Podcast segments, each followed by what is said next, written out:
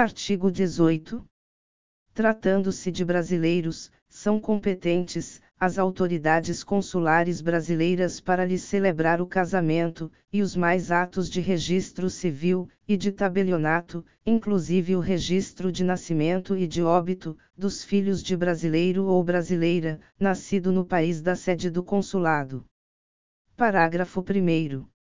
As autoridades consulares brasileiras, também poderão celebrar a separação consensual e o divórcio consensual de brasileiros, não havendo filhos menores ou incapazes do casal, e observados os requisitos legais quanto aos prazos, devendo constar da respectiva escritura pública, as disposições relativas à descrição, e à partilha dos bens comuns, e à pensão alimentícia e, ainda, ao acordo quanto à retomada pelo cônjuge de seu nome de solteiro, ou à manutenção do nome adotado quando se deu o casamento.